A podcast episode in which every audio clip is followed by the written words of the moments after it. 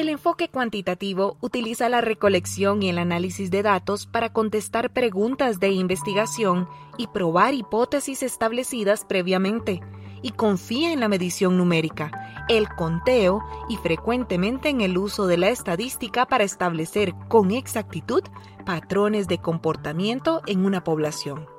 Roberto Hernández Sampieri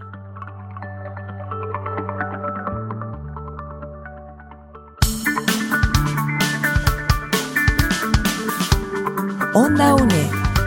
Radio.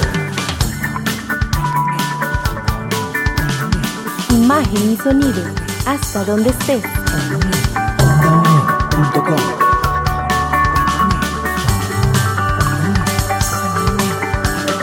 Un espacio de la Escuela de Ciencias Sociales y Humanidades de la UNED. Hasta donde estés. Onda UNED. Acortando distancias. Hola, bienvenidos y bienvenidas una vez más a Onda UNED, a un nuevo programa de Cátedras sin Fronteras. Hoy estamos en Introducción a la Metodología de la Investigación.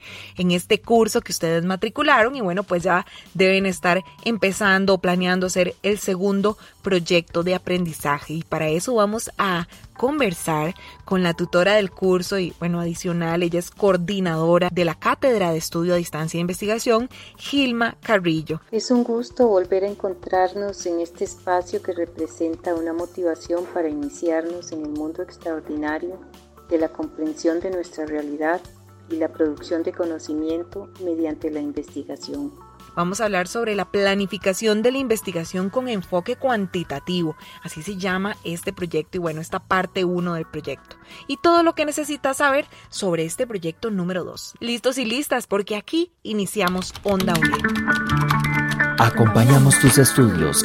Cátedras sin fronteras.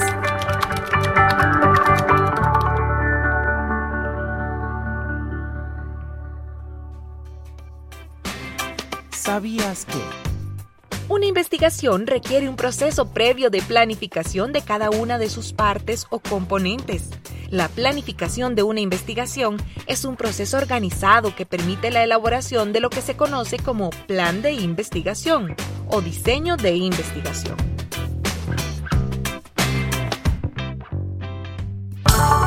Onda UNED. Acortando distancias. Muy bien, muchísimas gracias profesora, bienvenida. Reciba nuestro más caluroso saludo. Muchas gracias por estar con nosotros en Onda Unida. Un saludo cordial, es un gusto tener la oportunidad de compartir con ustedes. Muchas gracias. En este proyecto, las personas estudiantes van a iniciar su diseño de investigación. ¿Cuál es la importancia de elegir un tema que les sea afín, que les parezca atractivo y además pertinente y relevante? La pregunta formulada es interesante porque lleva implícita algunas consideraciones que la persona investigadora debe tomar en cuenta con relación a la elección del tema. Primero hablemos de la afinidad. Un tema elegido debe despertar el interés en el investigador y además debe estar relacionado con su área de estudio o profesión. O bien debe despertar la curiosidad en un nivel alto para conocer algo nuevo sobre una situación particular. El interés se trata de una actitud personal de quien investiga. Eh, esta actitud, este interés, ayuda a mantener la atención hacia aquello que se va a investigar. Es decir, tiene la función de provocar atracción, curiosidad. Luego, la pertinencia. Significa que el tema es significativo, que el tema es interesante para ser estudiado, que puede ser estudiado a partir del cuerpo de conocimientos, teorías, conceptos, eh, técnicas de recolección e información existentes. Eso es lo que significa la pertinencia y es importante tenerlo claro porque hay temas que no son pertinentes. El investigador debe reflexionar y evaluar eh, esta característica a partir de una lectura previa relacionada con el tema que le interesa investigar. Eh, luego tenemos la relevancia. Este, esta característica se refiere a la importancia del tema para realizar una investigación. la persona investigadora debe reflexionar respecto a cuestiones como el aporte que va a dar esa investigación al campo del conocimiento versus los recursos empleados. El abordaje del tema, nos preguntamos, ayudará a conocer más sobre una cuestión, por ejemplo, o simplemente vamos a repetir lo que otros ya hicieron y que está comprobado. Siempre nuestro tema tiene que ser relevante. La afinidad, el interés, la relevancia y otras características más también están presentes en el problema de investigación eh, al momento de definirlo y también deben mantenerse. ¿Por qué razón? Porque el investigador eh, necesita estar motivado y todas estas características ayudan al investigador a mantener la motivación a lo largo del proceso investigativo a pesar de los obstáculos que puedan aparecer durante el proceso. Se puede afirmar que la importancia de elegir un tema afín ayudará a la persona investigadora, repito, a mantener la motivación, el interés, a centrarse en cada etapa del proceso de investigación. Además, se debe reconocer que eh, el ser humano trabaja guiado por algún interés, sea personal, profesional, formativo o de aprendizaje, y ese interés es lo que lo ayuda a establecer todos los procesos de planificación, autorregulación, de control para poder finiquitar eh, un proceso de investigación. Cátedras sin Fronteras. Bueno, y después de escuchar a la profesora Gilma, también queremos que nos conteste cuál podría ser un ejemplo de problema de investigación que cumpla con las características que ya conocemos porque están en la orientación de curso, que sea, por ejemplo, en forma de pregunta, que responda qué se va a investigar, dónde y cuándo, cuál es la manera correcta de hacerlo, profesora Gilma. La pregunta nos remite a lo que se denomina delimitación del problema de investigación. Cuando hablamos de un problema, se hace referencia a una situación, cuestión o hecho que demanda una solución o una respuesta a ese interrogante que tenemos. Para iniciar una investigación se debe tener un problema, es decir, una cuestión que requiere soluciones o respuestas.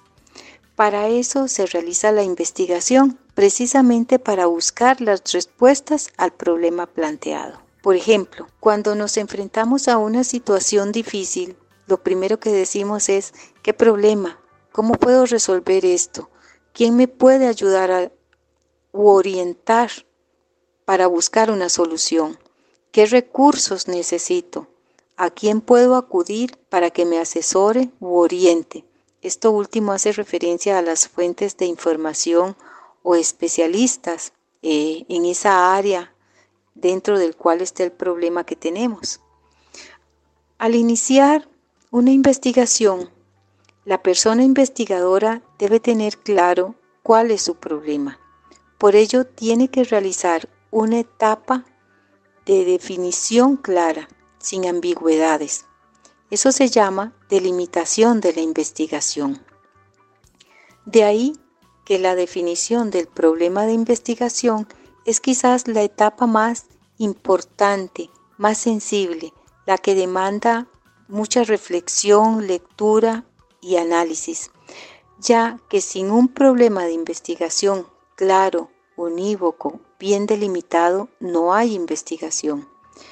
Y si el problema está mal definido y mal delimitado, la persona investigadora se enfrentará a grandes dificultades, no solamente a nivel teórico, conceptual, sino a la hora de definir su marco metodológico, que es cuando vamos a recolectar información, a quién vamos a acudir, quiénes serán nuestros sujetos. Entonces, este es un elemento clave, la definición del problema de investigación. Eh, por otra parte, un problema de investigación confuso provoca la pérdida del interés en el tema y en el problema de investigación. Y eso conlleva a una gran desmotivación personal. Eh, de ahí que la definición o formulación de un problema de investigación y su correspondiente delimitación son fundamentales. Eh, también eh, la pregunta nos pide un ejemplo. Bueno, como decíamos, la formulación de un problema de investigación requiere una lectura previa para seleccionar bien el tema, para ir eh, generando eh, parte del conocimiento que existe y que sea la base para formular el problema de investigación. Entonces, vamos a suponer que hemos realizado esa, esa parte y podríamos hacer el siguiente ejemplo. Eh, para hacerlo de una manera más práctica, mencionaré un ejemplo de un tema muy actual, que es la alfabetización digital. Ese es el tema que eh, interesa y es el que vamos a elegir. Después de haber leído sobre qué es alfabetización digital, eh, en qué niveles aplica este concepto, a quiénes eh, atañe directamente por qué es necesaria la alfabetización digital y todas estas cuestiones que tienen que ver con el tema. Entonces procedo a tratar de definir nuestro problema de investigación. Vamos a hacerlo en forma de pregunta. Definir qué quiero investigar. En esa pregunta debe estar eh, inserto qué quiero investigar, dónde lo quiero investigar, cuándo lo quiero investigar. Estamos hablando de definir el problema de investigación, la interrogante, con su respectiva delimitación temporal y geográfica para hacerlo aún eh, más claro y concreto. Onda UNED. Acortando distancias. Bien, y antes de hacer un corte aquí, de ir a una pausa, vamos a hablar de esta tercera pregunta que le tengo preparada a la profesora Gilma. Los objetivos de investigación son acciones puntuales, eso ya lo sabemos, y sabemos también que contestan a la pregunta planteada en el problema de investigación. Además, orientan en la selección de recolección de instrumentos. Entonces, ¿cuáles podrían ser verbos en infinitivo que se pueden utilizar para construir tanto el objetivo general y los específicos? La redacción de los objetivos de investigación debe iniciarse con un verbo en infinitivo. Esto ayuda a tener clara la acción que la persona investigadora requiere llevar a cabo para obtener datos e información. Es un proceso que demanda también reflexión y análisis a partir del problema de investigación que se plantea. La elección adecuada de los verbos a utilizar en la formulación de los objetivos general y específicos de una investigación están determinados por el problema de investigación que se haya formulado. No obstante, a manera de consejos se puede sugerir lo siguiente. Para los objetivos generales, utilizar un verbo que comprenda o sea común a los objetivos específicos. No repetir el mismo verbo para todos los objetivos, ya que en un proceso de investigación se requerirán acciones diferentes para recabar datos e información. No utilizar verbos demasiado amplios como por ejemplo investigar, estudiar. Siempre debemos tratar de ser lo más concretos posibles para indicar las acciones pertinentes de acuerdo a nuestro problema de investigación. Tener presente el problema de investigación al momento de redactar los objetivos generales y específicos es fundamental. La redacción de los objetivos de investigación debe iniciarse con un verbo en infinitivo. Esto ayuda a tener clara la acción que la persona investigadora requiere llevar a cabo para obtener datos e información. Es un proceso que demanda también reflexión y análisis a partir del problema de investigación que se plantea. La elección adecuada de los verbos a utilizar en la formulación de los objetivos general y específicos de una investigación están determinados por el problema de investigación que se haya formulado. No obstante, a manera de consejo se puede sugerir lo siguiente. Para los objetivos generales, utilizar un verbo que comprenda o sea común a los objetivos específicos. No repetir el mismo verbo para todos los objetivos, ya que en un proceso de investigación se requerirán acciones diferentes para recabar datos e información. No utilizar verbos demasiado amplios como por ejemplo investigar, estudiar. Siempre debemos tratar de ser lo más concretos posibles para indicar las acciones pertinentes de acuerdo a nuestro problema de investigación. Tener presente el problema de investigación al momento de redactar los objetivos generales y específicos es fundamental. También es conveniente contar con una lista de verbos que permita elegir los más adecuados. Mediante Internet se puede acceder a listas de diferentes tipos. Por ejemplo, em, se pueden encontrar este, eh, listas para verbos eh, recomendados eh, para objetivos generales, listas para objetivos específicos. También una lista que es sumamente conocido, que es la lista de verbos de, para investigación de Bloom. Así la pueden localizar. Lista de verbos, eh, tabla de Bloom. Es conveniente disponer de este tipo de materiales en el inventario personal de recursos para el estudio académico y la investigación. Cátedras sin Fronteras. Vamos a hacer una pausa aquí en Onda UNED en esto que es Cátedras sin Fronteras. Estamos en introducción a la metodología de la investigación, analizando todo lo necesario para que puedas llevar a cabo con éxito el proyecto número 2 en esta primera parte.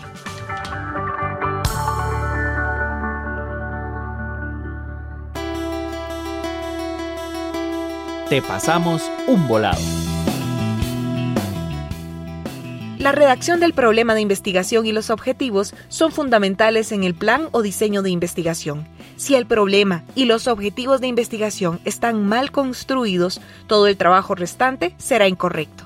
De ahí que este es un paso que requiere lectura, reflexión, análisis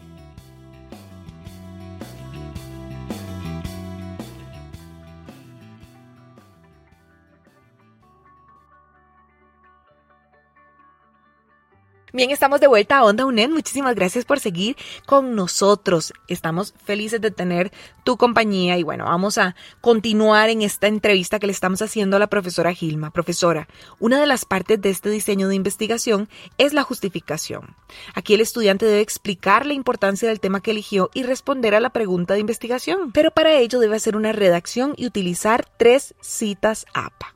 Entonces, ¿Cómo se redacta una cita larga, una cita corta o una paráfrasis de acuerdo al formato APA? Ya sabemos que en el primer programa estuvimos conversando de esto, pero siempre es muy importante repasarlo. Vamos a iniciar la respuesta recordando que APA es un estilo de citación y referencias cuyo uso tiene el propósito de informar y dar cuenta del texto e ideas tomadas de diferentes autores para la construcción de nuestros trabajos universitarios, de investigación o profesionales.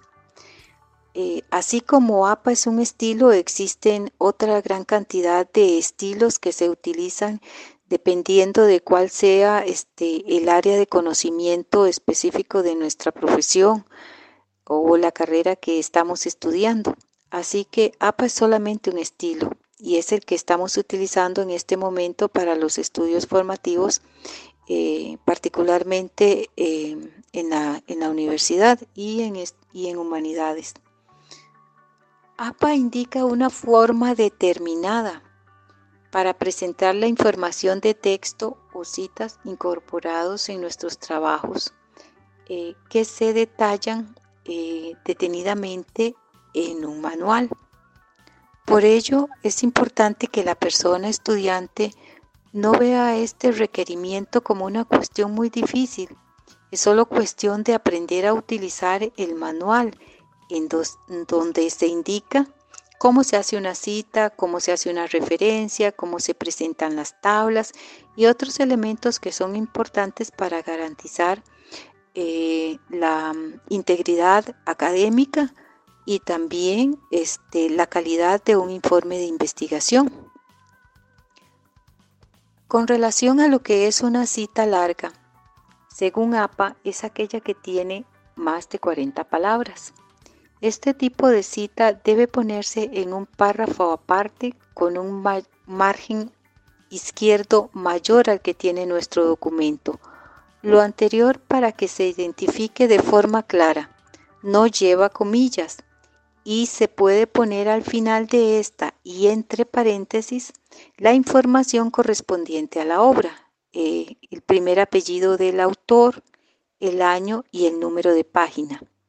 Para identificar el número de página se hace con una P punto minúscula. A veces encontramos que, lo ponen con eh, P mayúscula o ponen eh, PAG. En este caso, según el estilo APA, es únicamente una P minúscula seguida de un punto y seguidamente se pone este, el número de página. Cuando son varias páginas que comprende la cita, entonces se pone eh, una doble P, PP punto y los números de página que comprende el texto que estamos copiando. Por ejemplo, si no se encuentra el año de la obra, se ponen las iniciales S.F que significa, eh, esto se pone en minúscula, esto significa que eh, eh, sin fecha, que no encontramos la fecha en el documento. La cita corta es una cita textual o una cita directa. Estamos copiando textualmente lo que dice el autor y lo incorporamos en nuestra propia construcción o narrativa. Estas citas tienen menos de 40 palabras y como ya dije anteriormente se incorpora en nuestra propia construcción narrativa para completar o fundamentar nuestras explicaciones, definiciones o nuestra exposición. Este tipo de cita sí tiene que ir entre comillas, comilla al inicio y comilla al final del texto que hemos copiado. Y debe indicarse también el apellido del autor, el año y el número de página. Aquí sí es estrictamente necesario y obligatorio poner cada uno de esos datos porque se trata de una cita textual. Y si la persona que está leyendo o revisando nuestro documento quiere corroborar, entonces este, busca esa información, el autor, el año y el número de página para corroborar que el texto que estemos copiando sea realmente fiel a lo que el autor puso en la obra original. Las citas de paráfrasis son aquellas eh, que expresamos con nuestras propias palabras. En este caso, la presentación depende del estilo de redacción usemos. Muchísimas gracias por su respuesta, profesora Gilma, y vamos ya a la última pregunta. Para relacionar los objetivos de aprendizaje con los objetivos adquiridos, es necesario primero revisar y tener claros cuáles son los objetivos de aprendizaje planteados para una actividad, trabajo o proyecto, ya que esos objetivos nos dicen qué es lo que se espera que aprendamos, qué debemos hacer. Por lo tanto, sirven como una guía para un aprendizaje exitoso. Además, nos ayuda a ir estableciendo los elementos y contenidos más importantes. Ayudan a organizar y planificar el tiempo de estudio y aprovechar al máximo los recursos disponibles. Onda UNED Acortando distancias. La persona estudiante necesita identificar y conocer los pasos y elementos que conforman un plan o diseño de investigación como la etapa previa a la realización de un proceso de investigación. Este reconocimiento le ayudará a adquirir y perfeccionar los conocimientos, estrategias y herramientas básicas que se necesitan para iniciar una investigación de forma rigurosa, para conocer algún aspecto de la realidad de manera científica.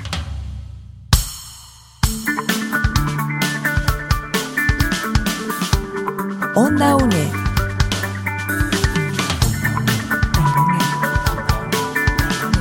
Imagen y sonido, hasta donde estés. OndaUNED.com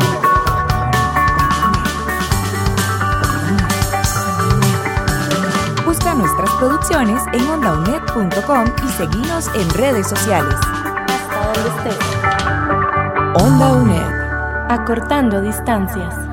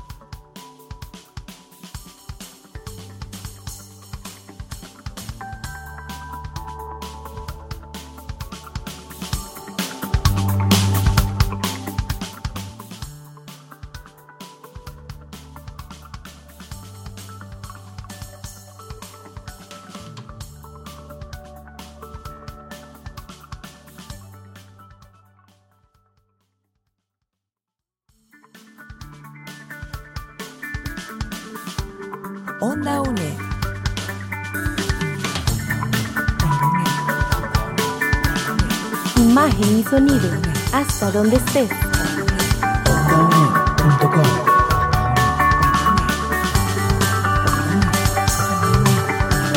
Busca nuestras producciones en ondaunet.com y seguinos en redes sociales. Hasta donde estés. Onda UNED. Acortando distancias.